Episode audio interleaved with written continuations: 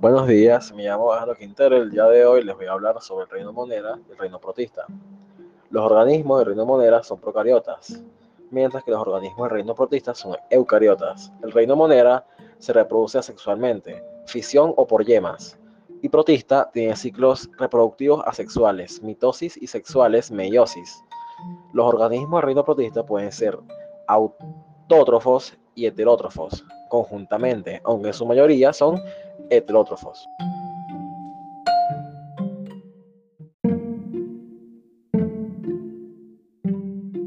Me llamo Alejandro Quintero y yo les voy a hablar sobre tres enfermedades que causan las bacterias. Una es la fiebre. Sus síntomas son sudoración, escalofríos y temblores, dolor de cabeza, dolores musculares, pérdida del apetito, irritabilidad, deshidratación y debilidad general.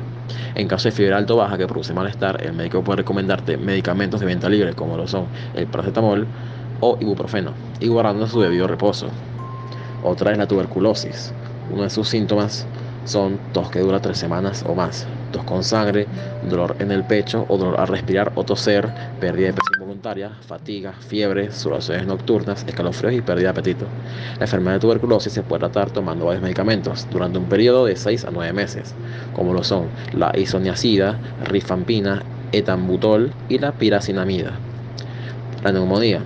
Sus síntomas son dolor en el pecho al respirar o toser, tos que puede producir flema, fatiga, fiebre, transpiración y escalofríos con temblor, temperatura corporal más baja de lo normal, náuseas, vómitos o diarrea y dificultad para respirar.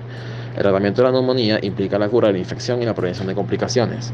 Las personas que, presentan neumonía adquirida en la comunidad normalmente pueden recibir tratamiento en sus hogares con medicamentos a pesar de que la mayoría de los síntomas salían en unos pocos días o semanas. La, la, sensación de cansancio puede perdurar durante un mes o más.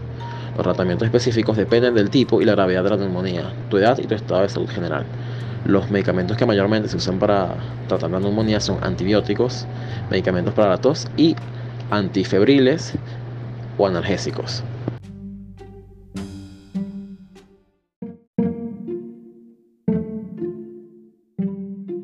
Me llamo Alejandro Quintero y yo les voy a hablar sobre tres enfermedades que causan las bacterias. Una es la fiebre. Sus síntomas son sudoración, escalofríos y temblores, dolor de cabeza, dolores musculares, pérdida del apetito, irritabilidad, deshidratación y debilidad general. En caso de fiebre alto baja que produce malestar, el médico puede recomendarte medicamentos de venta libre como lo son el paracetamol o ibuprofeno y guardando su debido reposo. Otra es la tuberculosis. Uno de sus síntomas son tos que dura tres semanas o más, tos con sangre, dolor en el pecho o dolor al respirar o toser, pérdida de presión voluntaria, fatiga, fiebre, sudoraciones nocturnas, escalofríos y pérdida de apetito. La enfermedad de tuberculosis se puede tratar tomando varios medicamentos durante un periodo de 6 a 9 meses, como lo son la isoniazida, rifampina, etambutol y la piracinamida. La neumonía. Sus síntomas son dolor en el pecho al respirar o toser, tos que puede producir flema, fatiga, fiebre, transpiración y escalofríos con temblor, temperatura corporal más baja de lo normal, náuseas, vómitos o diarrea y dificultad para respirar. El tratamiento de la neumonía implica la cura de la infección y la prevención de complicaciones. Las personas que, que presentan neumonía adquirida en la comunidad normalmente pueden recibir tratamiento en sus hogares con medicamentos a pesar de que la mayoría de los síntomas salían en unos pocos días o semanas. La, la, sensación de cansancio puede perdurar durante un mes o más.